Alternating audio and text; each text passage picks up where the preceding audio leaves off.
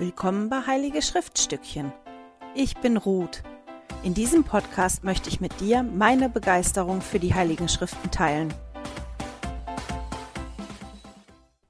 Hallo ihr Lieben und herzlich willkommen. Heute steigen wir so richtig ins Alte Testament ein, aber wir befinden uns auch noch in der köstlichen Perle. Heute dreht sich alles um Genesis 1 und 2 um Mose 2 und 3 und Abraham 4 und 5. Ich hoffe, mal einmal schnell nachgucken. Ja, das sind genau die Kapitel, mit denen wir uns beschäftigen.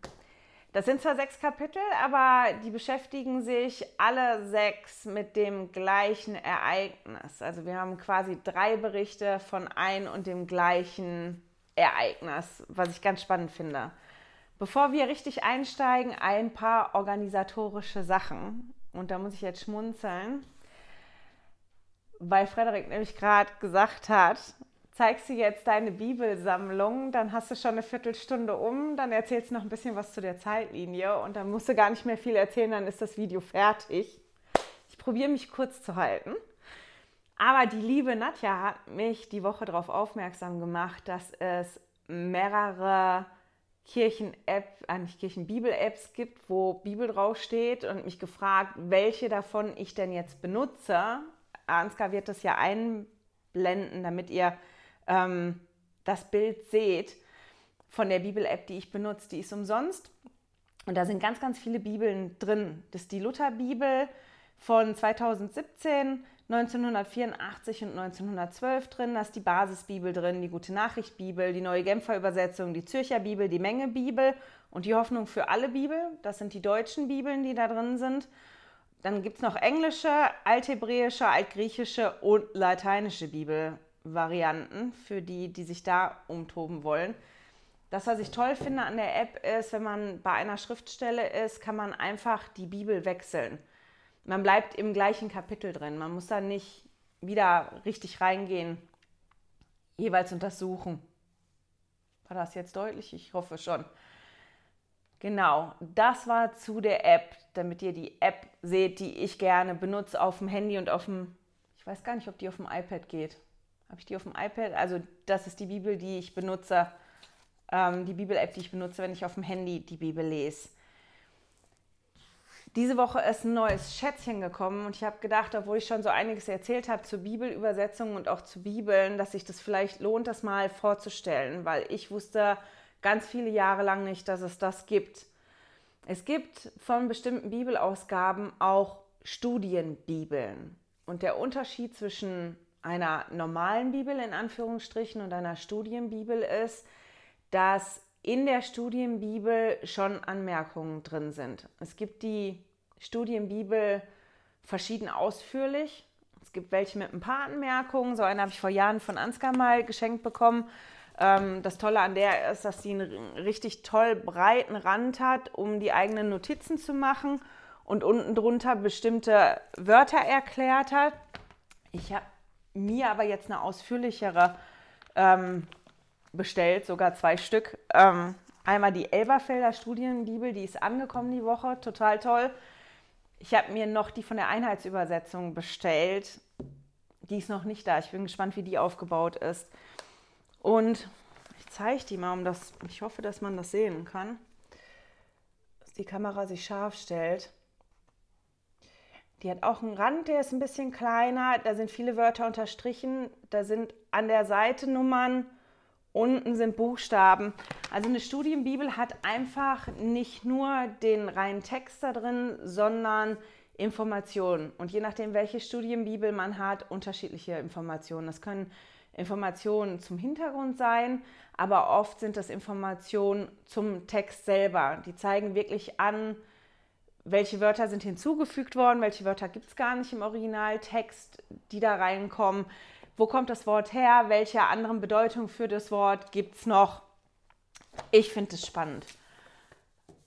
Der Frederik hat, als das ja hier war, ihr erzählt, dass ich tatsächlich sitze mit mehreren Bibelübersetzungen, wenn ich in der Bibel lese. Und Nadja hat ein bisschen große Augen gemacht. Ist nicht die einzige, machen mehrere. Ich habe das, weil ich der Typ bin, der so lernt. Ich mag Sprache, ich mag, Wörter, mich treibt das teilweise um, zu sehen, dass es da wirklich in diesen verschiedenen Bibelübersetzungen verschiedene Wörter gibt. Und das ist der Grund, warum ich dieses Jahr mit so einer Studienbibel das erste Mal wirklich intensiv arbeiten werde. Mal gucken, was dabei rauskommt.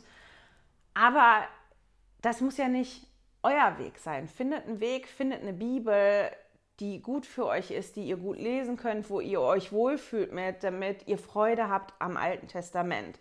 Das war jetzt nur für die, die ein bisschen mehr Zeit haben oder die, die auch ja, Sprache lieben und da tiefer eintauchen möchten, ähm, dass es die Möglichkeit gibt, sich eine Studienbibel zu organisieren. Die sind auch preislich ganz unterschiedlich, je nachdem, wie ausführlich man die haben will. Wenn ihr die aussucht, ist das auch so, dass man ein bisschen gucken muss. Ich habe mir jetzt eine geholt, die eher auf der evangelischen Seite ist und die Einheitsübersetzung, ähm, die wird ja in der katholischen Kirche benutzt, einfach um so zwei Spektren ab, abzudecken.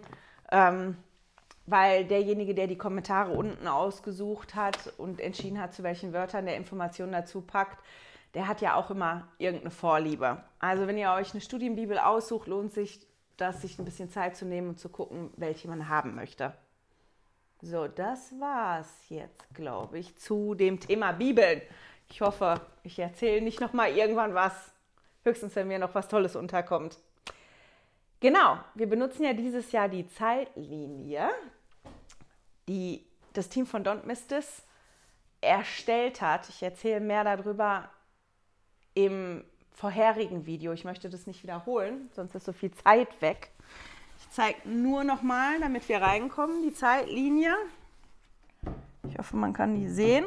Bei mir ist das Poster noch auf Englisch, weil ich das schon ausgedruckt und auf die Platte gezogen hatte, bevor ich die Genehmigung hatte, das auf Deutsch zu übersetzen. Aber wenn ihr die Zeitlinie ausdruckt, ist alles auf Deutsch, auch das Poster. Wir befinden uns in der zweiten Woche. Auf dem Poster stehen dann immer so Nummern. Und ich werde einblenden immer, welches das aktuelle Bild ist. Der Spruch ist von letzte Woche und diese Woche ähm, kleben wir das tolle Bild ein. Oh, ich hoffe, dass die Kamera das alles scharf gestellt hat. Einfach nur auch als Seitennotiz. Das meiste kann man super zu Hause ausdrucken von den Bildern, die man einklebt. Mich hat das ein bisschen verrückt gemacht. Ähm, dass unser Drucker so gelblastig ist. Als ich die schönen Bilder dann ausgedruckt habe, wurde das auf einmal sehr gelb. Dann bin ich in den Schreibwarenladen gegangen, habe mir das ausdrucken lassen. Das wurde dann auf einmal sehr schwarz. Wir haben zu Hause rumgepult wie irre. Hat nicht funktioniert. Ich war tatsächlich in der Druckerei und habe mir die, ich glaube, sechs Seiten mit diesen kleinen Bildern wirklich in der Druckerei ausdrucken lassen. Das habe ich aber nur gemacht, weil mich das farblich verrückt macht ich habe jetzt so viele Varianten ausgedruckt. Wenn einer von euch nicht so farbempfindlich ist und in der Schweiz wohnt und das benutzen möchte, ich habe doppelte ausgedruckt.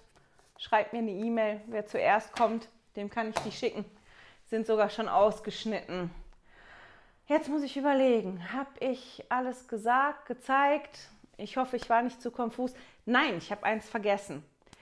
Nochmal als Information, wenn ihr relativ neu dabei seid, ich verschicke wöchentlich ein Newsletter. Da geht es hauptsächlich darum, dass da Links drin sind, zum Beispiel immer zum aktuellen Video für die, die sich auf YouTube nicht so auskennen und es nicht suchen möchten. Ich versuche immer Zusatzmaterial rauszusuchen. Dazu gibt es auch Links da drauf.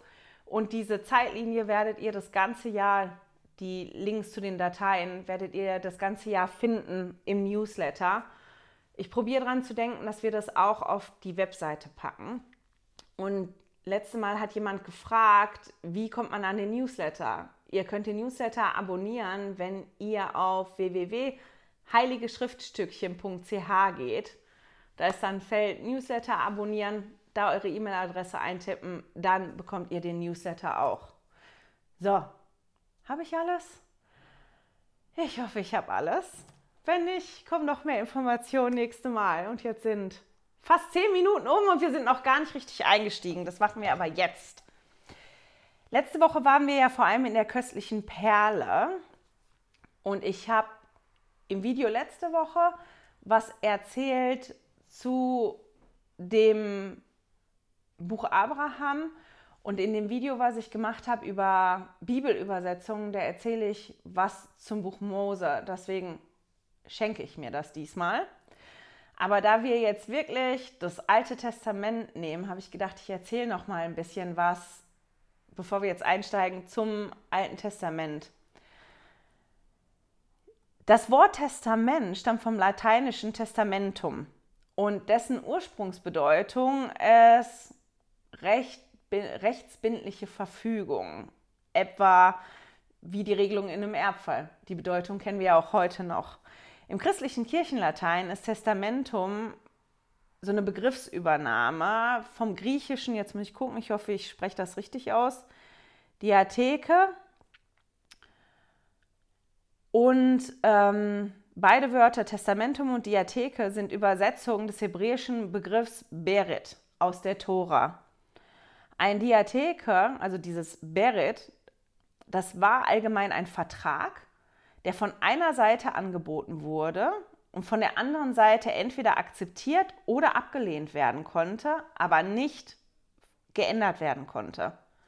Und das finde ich schon ganz spannend, wenn man jetzt wirklich denkt an das Alte Testament, dass das quasi ein, ein Vertrag in Anführungsstrichen ist, der, der dem Volk da vom Herrn angeboten worden ist, den die annehmen konnten halt oder auch nicht.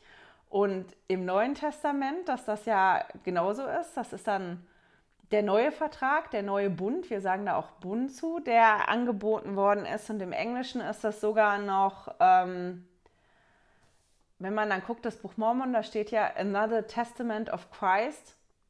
Im Deutschen heißt das ja ein anderes Zeugnis, aber da sehen wir wieder, wie das spannend ist mit Übersetzungen und den Wortbedeutungen bei Übersetzungen, wenn man sich dann entscheiden muss für eine Bedeutung. Aber auch im Buch Mormon lesen wir ja davon, wie der Herr seinem Volk da Bündnisse angeboten hat und eben Lehre und Bündnisse, das trägt das Wort Bündnis ja auch im Titel, haben wir da ja auch von gelesen.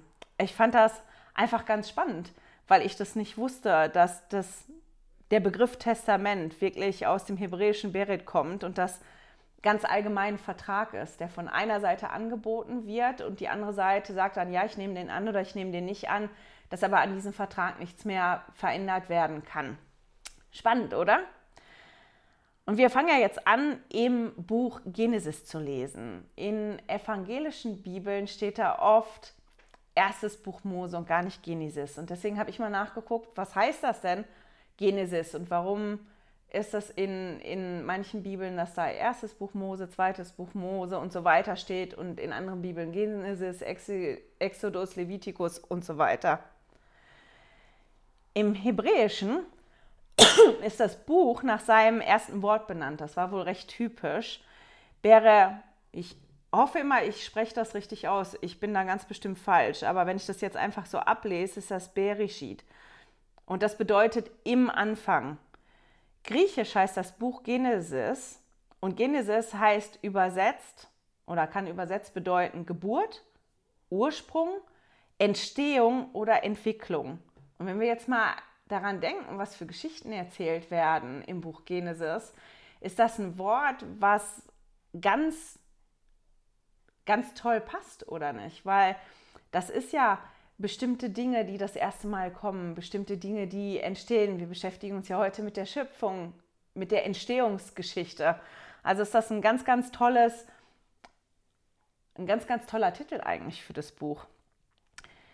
Die ersten fünf Bücher in der Bibel heißen zusammen Pentateuch, Pentateuch, Theos, Teuch, boah, ich kann das immer nicht aussprechen. Pente von fünf und ähm, Teuchos vom Behälter, wo die Schriftrollen drin sind. Weil das, was wir nicht vergessen dürfen, das, womit wir uns jetzt beschäftigen, vor allem die fünf Bücher Mose, sind auch die ersten fünf Bücher in der Tora.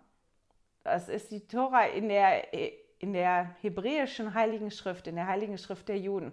Das ist genau das Gleiche. Wir beschäftigen uns mit den gleichen Büchern und sogar die Reihenfolge ist bei den ersten fünf Büchern Mose noch gleich. Wer hat denn die ersten fünf Bücher Mose geschrieben? Nach jüdischer und christlicher Tradition gilt Mose als Autor der ersten fünf Bücher des Alten Testaments. Und das ist eine Sichtweise, die immer wieder angezweifelt wird und auch kritisiert wird. Aus ganz, ganz vielen Gründen könnte ich viel zu erzählen, mache ich nicht, könnt ihr danach lesen, wenn euch das interessiert. Im Kern wird aber daran festgehalten, dass Mose der Autor ist von den ersten fünf Büchern Mosen. Das ist auch der Grund, warum als Luther das übersetzt hat, er die Bücher halt nicht Genesis, Exodus, Levitikus und so weiter genannt hat, sondern erstes Buch Mose, zweites Buch Mose und so weiter. Weil ja der Standpunkt vertreten worden ist, Mose hat das geschrieben. Es wird aber klar in den fünf Büchern Mose, dass manche, manches, was da drin steht, von späteren Schreibern hinzugefügt wurde. Zum Beispiel der Bericht über Moses Tod. Der kann ja schlecht über seinen eigenen Tod berichtet haben. Und da gibt es noch andere Punkte. Aber im Kern halten wir fest, dass Mose in der jüdischen und in der christlichen Tradition als Autor von den fünf Büchern Mose gilt. Heißt, auch der Autor ist von Genesis. Jetzt hat Mose natürlich noch nicht gelebt auf der Erde, als die Schöpfungsgeschichte geschrieben oder als die, als die Erde erschaffen wurde, so. Das heißt, auch er hat zurückgegriffen auf Offenbarungen, die er bekommen hat vom Vater im Himmel, auf Offenbarungen, die weitergetragen sind, aus Geschichten und Dingen, die er gehört hat, die er halt niedergeschrieben hat. Wie gehen wir denn jetzt mit der Bibel um? Und ich finde total wichtig, und deswegen nehme ich mir auch die Zeit dafür heute, darüber zu sprechen, dass wenn wir jetzt lesen im Alten Testament, dass wir immer im Hinterkopf haben, dass das Alte Testament keine exakte geschichtliche Darstellung der Menschheitsgeschichte ist. Also das ist jetzt nicht wirklich ein Geschichtsbuch, wo Daten und Fakten auf ähm, aufgezählt werden. Das ist das nicht. Das ist auch nicht, warum das für uns aufgehoben worden ist. Auch Präsident Kimball, ich habe da ein Zitat zu gefunden, das werde ich auch im Newsletter verschicken, das ist auch ganz kurz. Aber Präsident Kimball hat auch gesagt, dass, ich nehme jetzt einfach ein Beispiel auch aus den Kapiteln, mit denen wir uns heute beschäftigen, dass dass Eva aus der Rippe, oder ich lese das mal vor, damit ich nichts Falsches erzähle. Okay, Präsident Spencer W. Kimball lehrte, dass Eva nicht buchstäblich aus Adams Rippe geschaffen wurde. Er sagte, die Geschichte von der Rippe ist natürlich bildlich gemeint. Und dann kommen wir natürlich an den Punkt, wenn wir die Bibel lesen, okay, das ist kein äh, Geschichtsbericht, ähm, und manche Dinge sind halt wirklich nur bildlich gemeint, die sind nicht wirklich so passiert. Woher weiß ich das denn jetzt? Was wirklich passiert ist? Woher weiß ich, was damit gemeint ist? Und das ist ja das, wo das Studium der Heiligen Schrift für manche kompliziert werden kann. Oder wenn man sich da drin aufhält. Ich habe da auch nicht die Lösung für, weil ich weiß natürlich auch nicht, was ist jetzt immer hundertprozentig so haargenau passiert oder was ist jetzt einfach nur bildlich gemeint.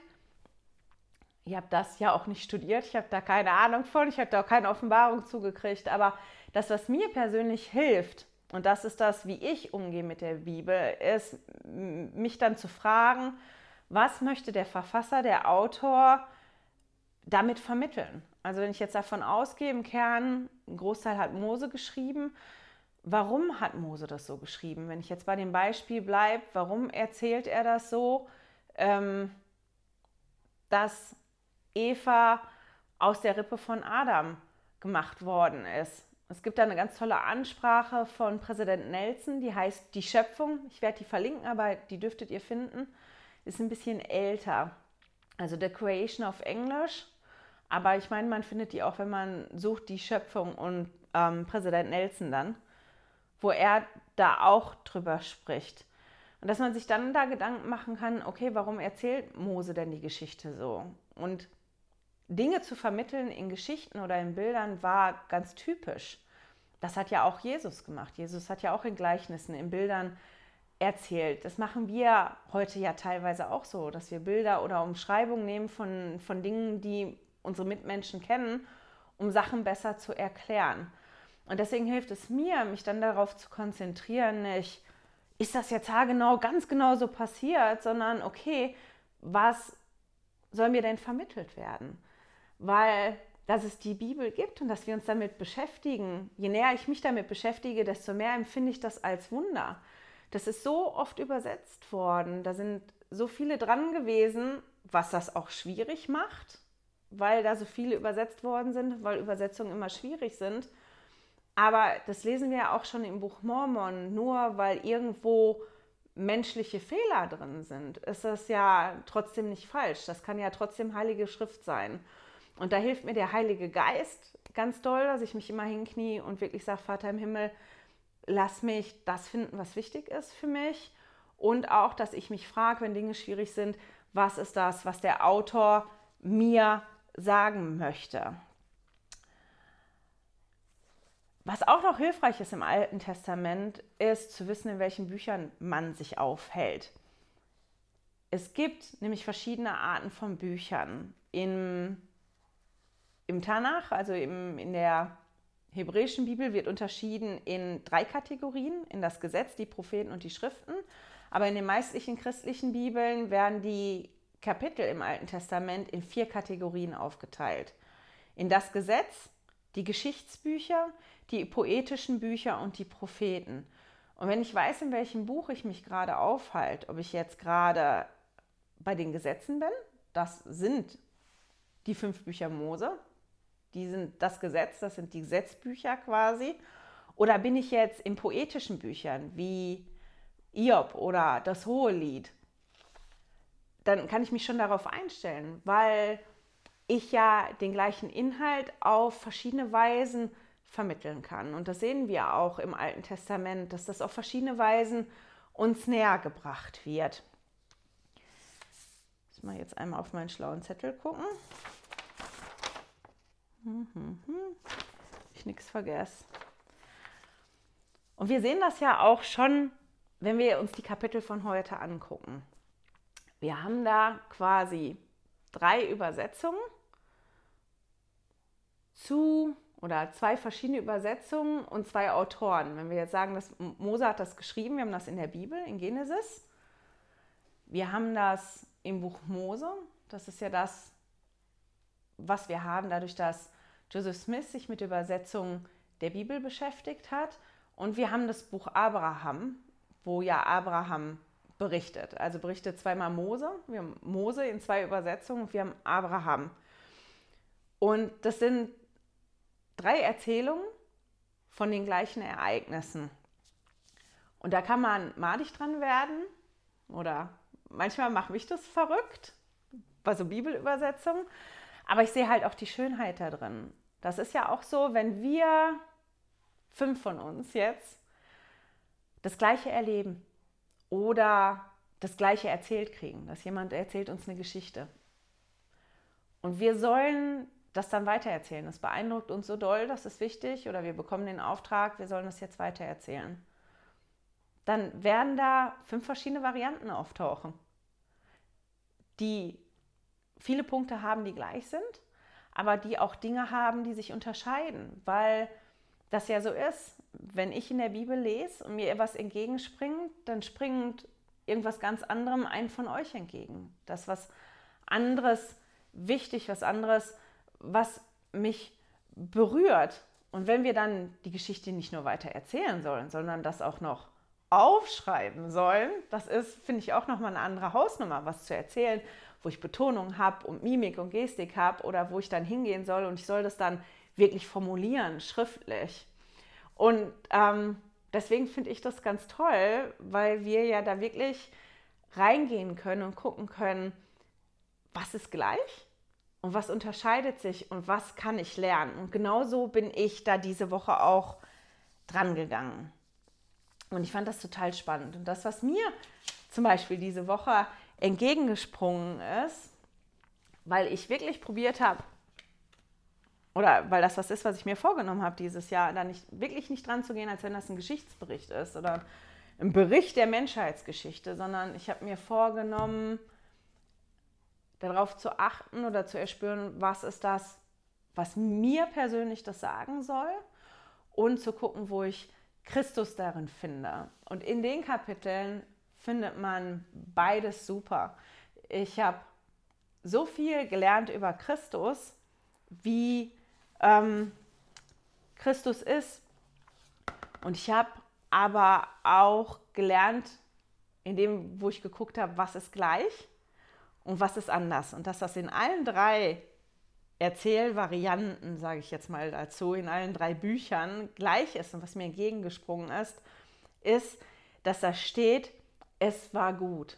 Also wir lesen über die Schöpfung, wie, wie der Herr die Erde erschaffen hat und das dann ganz oft steht, jetzt muss ich mal gucken, eins, zwei, drei, vier, fünf, sechs Mal, es war gut und dann ganz am Ende nochmal, es war sehr gut. Das ist mir diesmal so ins Auge gesprungen. Und zwar, weil mir das vorher nie so bewusst gewesen ist, dass als Gott, ich sage jetzt, ja, als Gott die Erde erschaffen hat, sah der die Qualität von dem, was gut war, in jedem Schritt.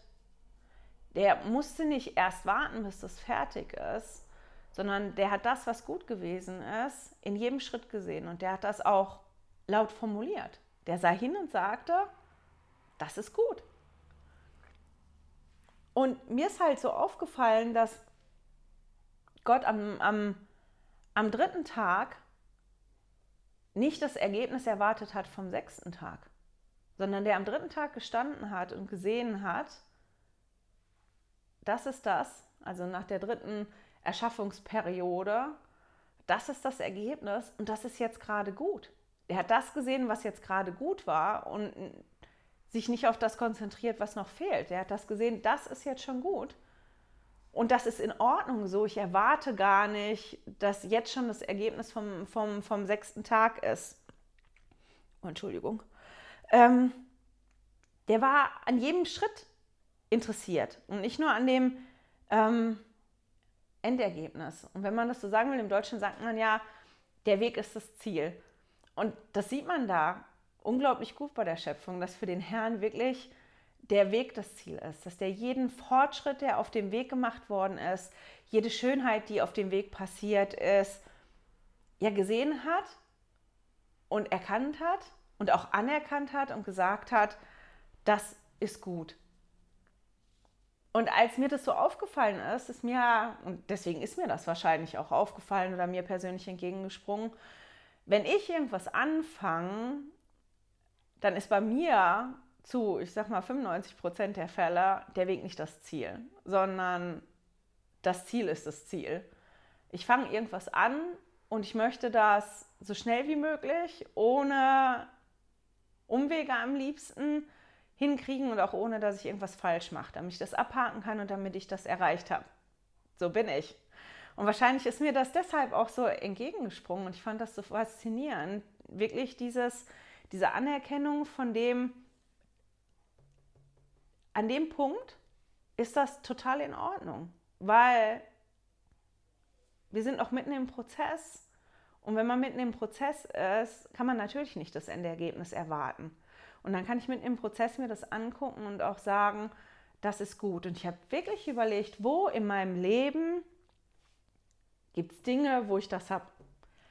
Ich musste echt lange überlegen, weil ich gedacht habe, ich bin wirklich bei mir erst wie gesagt, meistens nicht der Weg das Ziel, sondern das Ziel ist das Ziel. Wo bin ich bei mir, wenn ich irgendwas mache oder ich irgendwas tue? Ähm, wo kann ich die Schönheit sehen auf dem Weg, im Prozess? Und das Einzige, was mir eingefallen ist, wo ich das ganz bewusst mache, ist beim Kochen. Weil wenn ich so Gemüse schneide oder die Lebensmittel dann so vor mir habe und die haben so Farben und Texturen und das liegt so vor mir und dann tue ich das in den Kochtopf und dann verändert sich das und das wird dann anders und der Geschmack verändert sich auch, je nachdem, wie ich damit umgehe. Das ist was, was ich total faszinierend finde und, und meine Kinder würden jetzt sagen, da feiere ich jeden Schritt. Also äh, da genieße ich wirklich jeden Schritt. Ich gucke da hin, weil, weil die Gerüche und die Farben und wenn man das dann klein geschnitten hat und es liegt nebeneinander und ja, und wenn sich das dann verändert, weil man das kocht oder weil man das dämpft, weil man Würzung dazu tut, das ist wirklich ein Bereich, wo, wo ich jeden, fast jeden Schritt, den ich tue, schön finde oder wo ich innehalten kann und, und dem, wie sage ich das jetzt, äh, Beachtung zoll und auch dieses Aussprech auch total auf fotografiere. Ich weiß gar nicht, wie viele Fotos ich habe. Ich brauche die auch für nichts, weil das einfach so schön ist, wenn das da so liegt und, und weil mich das so begeistert. Und das ist das, was der Herr macht, was mir wirklich abgeht und wo, wo ich jetzt, wo mir jetzt aufgefallen ist, dass das was ist, wo ich Bedarf habe, etwas ein bisschen zu ändern und mich zu konzentrieren und auch an, anzuerkennen, dass ich im Prozess bin, ich persönlich in meiner Entwicklung und auch ich persönlich mit ganz vielen anderen Dingen, dass ich im Prozess bin und dass das in Ordnung ist, dass ich im Prozess bin und dass ich noch nicht fertig sein muss. Und dieses anzuerkennen mittendrin, ich mache das jetzt und das ist gut. Ich stelle das im Moment wieder fest, dadurch, dass ich ja so Schwierigkeiten habe mit Schwindel, und zwar mit massivem Schwindel, wirklich, dass die Welt sich dreht, wenn es ganz, ganz schlimm ist, aber dass ich fast den ganzen Tag habe, dass meine Welt schwankt, dass das wirklich so geht, dass ich mich schwierig runterbeugen kann, dass ich schwierig nach unten gucken kann und mich das total ausbremst in meinem Alltag und bei eigentlich allem, was ich tue. Und ich einfach nur frustriert bin. Ich bin wirklich frustriert, ich bin wütend und ich kann da keinen Sinn drin sehen. Kann ich wirklich nicht. habe ich zumindest gedacht. Naja, wirklich einen Sinn darin habe ich nicht gefunden. Aber ähm, ich durchlaufe oft so Phasen und das ist Wut, Trotz, bockig. Das sind so Sachen, die, die so zu mir dann gehören, wenn irgendwas nicht so läuft, wie ich das gerne möchte. Und das auch nicht in meiner Hand liegt. Ich nichts tun kann dagegen wirklich im Moment und ich Dinge so annehmen und akzeptieren muss, ähm, dann habe ich halt so Phasen. Und ich bin ja halt jetzt an den Punkt gekommen, dass ich festgestellt habe, wenn ich da jetzt genau drauf gucke, ja, mich nervt das immer noch und ich bin immer noch wütend und ich bin immer noch frustriert. Da hat sich nicht so viel dran verändert, aber ich kann auf einmal die Dinge sehen, die in Ordnung sind und die ich so nicht erlebt hätte, wenn nicht so eine Bremse wäre in meinem Alltag, wenn ich nicht so eingeschränkt wäre. Das sind bestimmte Momente, die ich mit meinem Mann hatte. Ähm, das sind Momente, die ich mit meinen Kindern hatte. Jetzt muss ich weinen. Ähm, das war oder ist für mich auch immer ein Prozess zu lernen, Hilfe anzunehmen.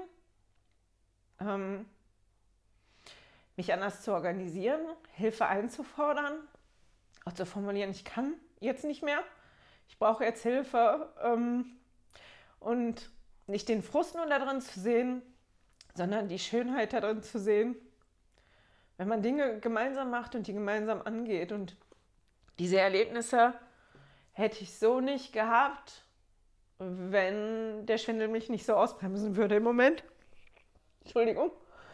Ähm, ich will lieber normal funktionieren, würde ich wirklich. Und ich habe auch keine Lust auf die ganzen Arztbesuche, die jetzt wieder anstehen. Deswegen, ähm, und dass das mein Alltag so bestimmt. Aber ich lerne halt, ja, Dinge im Prozess zu sehen, die gut sind und nicht nur das zu sehen, wo ich hin will. Also nicht nur das Ziel zu sehen. Für mich ist das extrem wichtig, das Ziel nie aus dem Blick zu verlieren. Aber das, was ich jetzt mitnehme aus dieser Woche und aus der Schöpfungsgeschichte für mich ist, dass das für mich persönlich total wichtig ist, auch den Weg zu sehen und die Dinge zu sehen auf dem Weg, die gut sind. Und das auch zu formulieren für mich selber. Auch laut zu sagen, das ist jetzt das, wo du gerade stehst.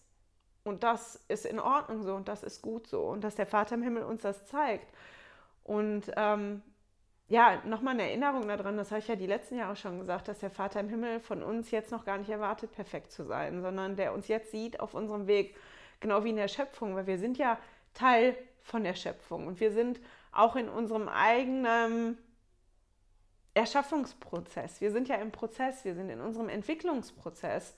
Und dass der Vater im Himmel das Ziel sieht, der sieht, wer wir mal werden können, aber der sieht auch jeden, jeden Schritt, den wir tun auf dem Weg. Und es ist lustig, dass mir die Formulierung von meinen Jungs jetzt immer in den Kopf kommt und der feiert jeden Schritt, den wir machen, jeden Fortschritt, den wir machen, den sieht der, der sieht das, was alles gut ist. Und ja, für mich war das eine Erinnerung, dass der Weg, diese Konzentration auf das, was gut ist auf dem Weg, für mich persönlich wichtig ist. Kommen wir zu ein paar Sachen, ähm, die mir noch so aufgefallen sind. Das, was ich noch mitnehme jetzt aus der Schöpfungsgeschichte per se, ist, dass Gott kreativ ist. Auch spannend, oder? Weil wir lesen ja dann ich glaube in Mose. Ich meine in Mose, jetzt vertue ich mich hoffentlich, aber ich meine in Mose war das, dass das so wichtig gewesen ist. Das ist einer der Unterschiede, ähm, dass in Mose dann drin steht, dass ja alles vorher geistig erschaffen wurde. Also der Vater im Himmel hat vorher wirklich einen Masterplan gemacht und hat sich ähm, die Dinge angeguckt. Und wenn man sich wirklich beschäftigt mit der Natur und guckt. Das war wie, als wir im Herbst im Urlaub waren und ich das erste Mal wirklich gesessen habe und beobachtet habe, wie die Flut reingekommen ist. Oder wenn man sich Schnee mal ganz genau anguckt. Oder das eine Jahr war es so kalt, dass man Seifenblasen einfrieren konnte. Ähm, wenn man Seifenblasen gemacht hat, dass die gefroren sind, diese Muster, die da drauf entstanden sind. Wenn man sich umguckt in der Natur, oder wenn ich mich umgucke in der Natur auf dieser Welt und man sich die Dinge genau anguckt, wie funktioniert ein Baum, wie funktioniert das, dass der Sauerstoff macht oder vielleicht auch nur, wie sieht das aus, wie sind die Strukturen von den Federn von Vögeln, wir füttern gerade Vögel, wie sehen die unterschiedlich aus, das ist doch Wahnsinn, oder? Wie, wie, wie unterschiedlich das ist, die Farben, die Texturen, die, die, ja, das alles, die, die Funktionen, die da sind. Und ja, das hat mich jetzt daran erinnert, das nochmal zu sehen, dass Gott halt wirklich kreativ ist und eine wahnsinnig gute Vorstellungskraft hat. Und da ich mich ja damit beschäftige, wie ist der Vater im Himmel und wie ist Christus, wie sind die denn, finde ich das ganz spannend für mich, das quasi wie auf meine Liste zu machen und zu sehen, ähm, dass die eine sehr große Vorstellungskraft haben und sehr, sehr kreativ sind sehen tun wir oder sehen tue ich in der Schöpfungsgeschichte auch, wie wichtig ich dem Vater im Himmel bin und dass er alles sieht und die Sachen sieht, die gut sind. Und dass auch er oder dass wir schon in der Schöpfungsgeschichte das Prinzip sehen, dieses Stückchen für Stückchen. Hier ein bisschen und wenn du das verstehst, kriegst du noch ein bisschen. Wie das mit den Offenbarungen und so läuft. Hier hast du das und wenn du dann so weit bist, bekommst du das nächste. Also wir machen hier den einen ähm, den Einschöpfungsprozess und ich gucke mir den an und ich sehe, dass der gut ist. Und weil dieser Schritt jetzt erreicht ist, wir diesen Punkt erreicht haben, kann ich das nächste schaffen, weil das ineinander zusammengeht. Weil wenn ich kein Wasser habe, wo die Fische drin leben, ist schlecht, wenn ich die Fische schon vorher erschaffen habe und das Wasser dann noch ganz schnell hinterherkommen muss. Also dass das so ineinander greift und da sehen wir schon dieses Prinzip von ein bisschen und noch ein bisschen und noch ein bisschen. Das sehen wir ja so oft. Ähm, Dinge, die sich unterscheiden. Jetzt muss ich mal gucken, womit ich anfange, weil die Zeit ist auch schon wieder so fortgeschritten. Ich fange an damit und das steht in, ich natürlich meine Heilige Schrift da oben liegen.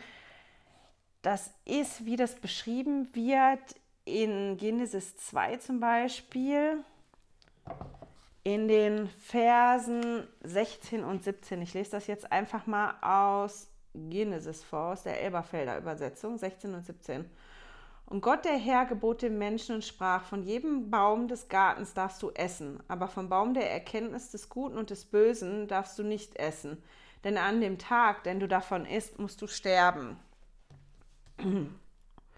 Und wenn wir dann in, Entschuldigung, das habe ich nämlich vergessen mir aufzumachen, wenn wir das dann in Mose nachlesen, das ist in Mose 3, in den Versen 15 bis 10, da sehen wir, dass das da ein bisschen anders beschrieben ist. Und ich, Gott der Herr, nahm den Menschen und setzte ihn in den Garten von Eden, ihn zu bebauen, ihn zu hüten. Und ich, Gott der Herr, gebot dem Menschen nämlich, von jedem Baum des Gartens magst du nach Belieben essen. Aber vom Baum der Erkenntnis von Gut und Böse, davon sollst du nicht essen.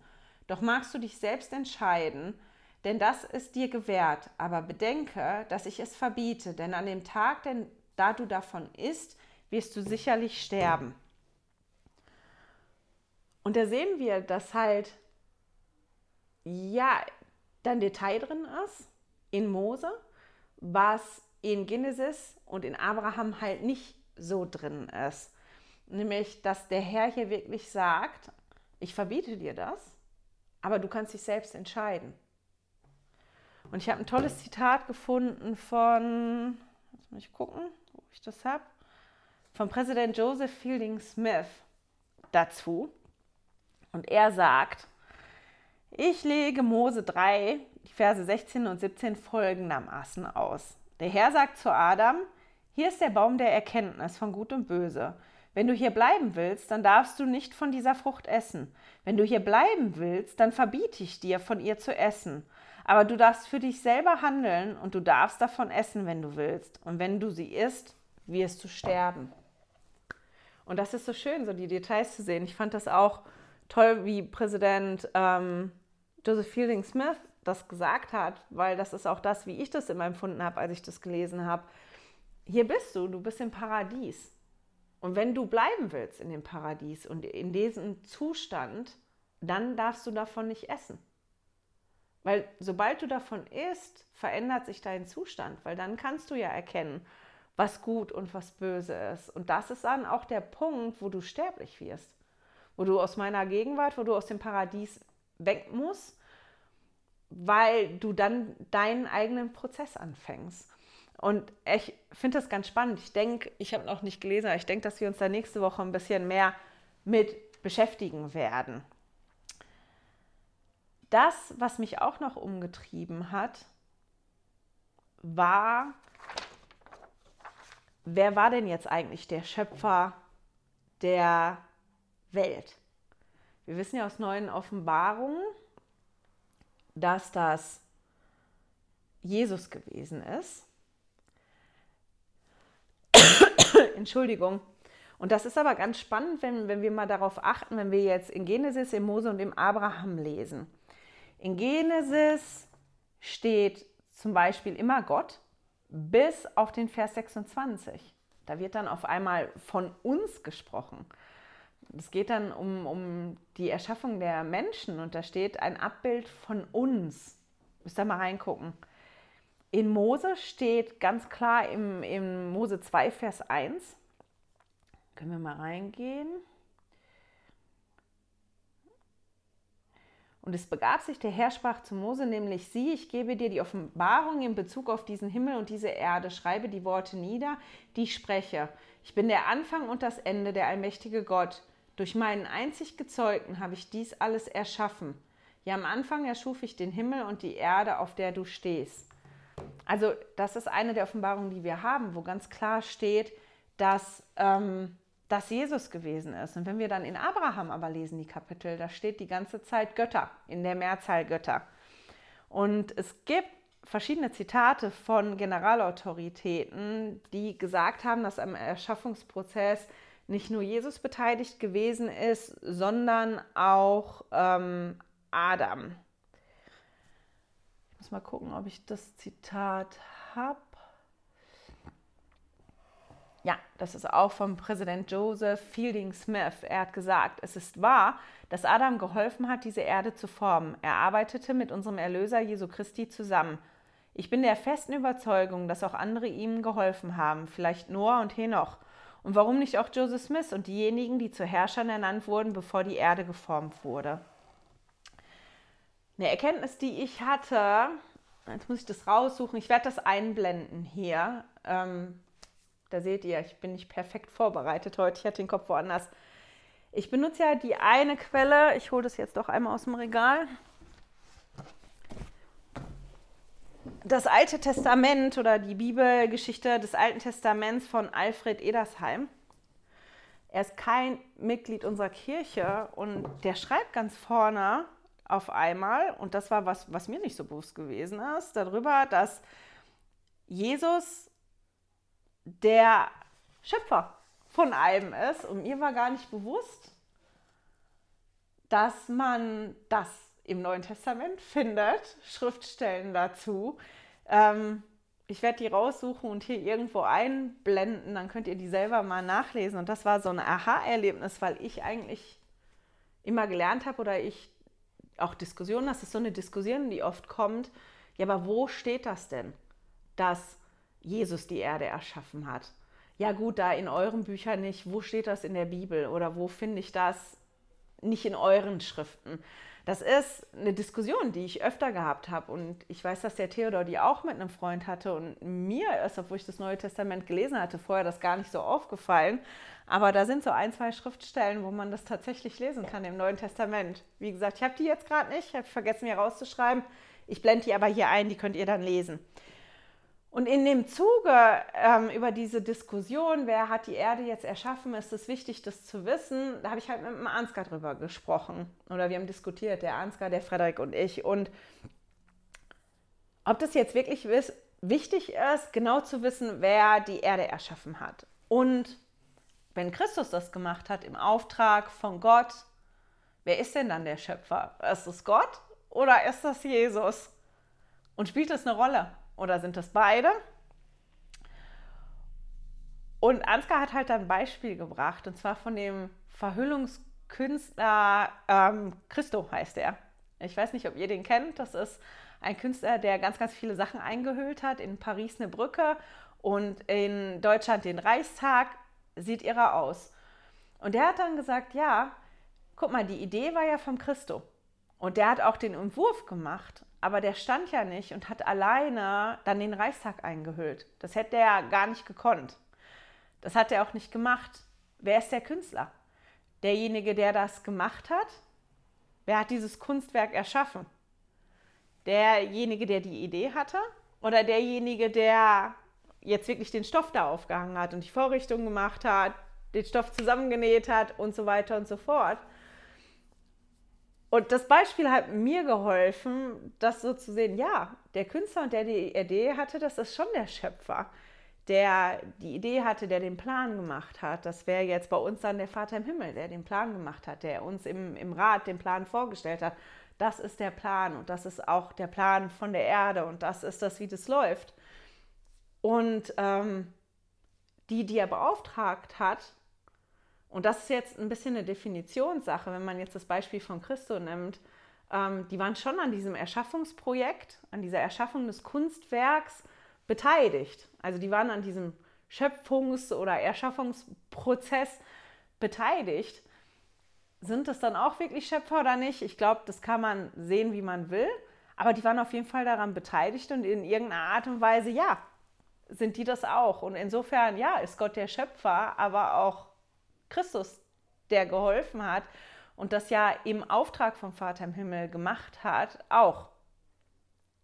Ich fand das Beispiel nur so gut, deswegen habe ich gedacht, ich ähm, teile das mal mit euch. So, meine Güte, die Zeit ist gerast.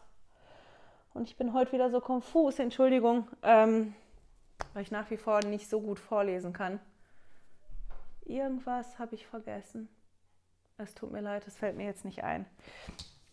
Aber ihr seht, auch schon alleine heute an der Thematik, dass das Alte Testament spannend ist, aber auch die Schwierigkeiten, die sich da auftun mit, was ist jetzt wirklich so passiert oder was ist nur bildlich gemeint, wie gehe ich damit um und ich aber auch gesehen habe, dass für mich eine Art und Weise damit umzugehen wirklich dieses ist, nach Christus zu suchen und nach dem Vater im Himmel zu suchen in den Heiligen Schriften, um mehr über sie zu lernen und auch darauf zu achten oder bevor ich lese den Vater im Himmel immer zu fragen, was ist das, was wichtig für mich ist? Was von denen, was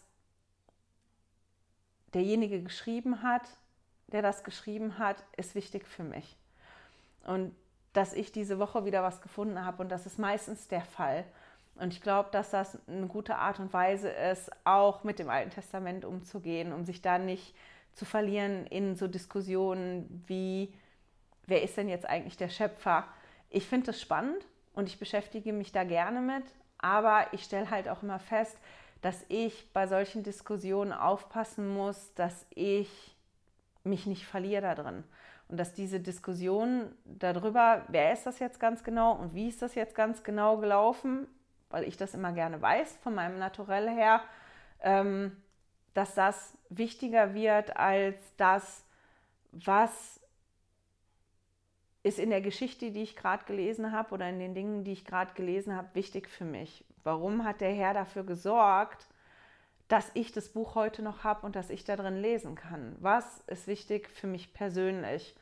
Und dass das wichtig für mich persönlich ist, eine Balance zu finden in beiden und aufzupassen, dass ich mich nicht verliere und nicht das Gefühl habe, ich lese da irgendwie so einen, so einen Geschichtsbericht, wo ich eins zu eins Fakten aufgelistet habe. Ich hoffe, ich konnte euch so ein bisschen helfen, dass ihr jetzt auch einen Einstieg findet ins Alte Testament. Wir werden tiefer reingehen über die nächsten Wochen und uns mit Texten und so beschäftigen. Ich bin gespannt. Ich habe auch noch nicht so viel mehr gelesen als ihr, aber ich freue mich auf unsere Reise, die wir hier gemeinsam durchs Alte Testament machen. Und ich wünsche euch eine wunderschöne Woche und hoffe, wir hören und sehen uns nächste Woche wieder. Hey, danke fürs Zuhören. Dieser Podcast ist die Audiospur von meinem YouTube-Video. Wenn du mich also nicht nur hören, sondern auch sehen möchtest, findest du mich auf YouTube unter Heilige Schriftstückchen. Melde dich auf www.heiligeschriftstückchen.ch für meinen Newsletter an und erhalte Zitate und Links passend zu jeder Episode. Außerdem findest du mich auf Facebook und Instagram, auch unter Heilige Schriftstückchen. Auf Instagram allerdings mit UE statt mit Ü.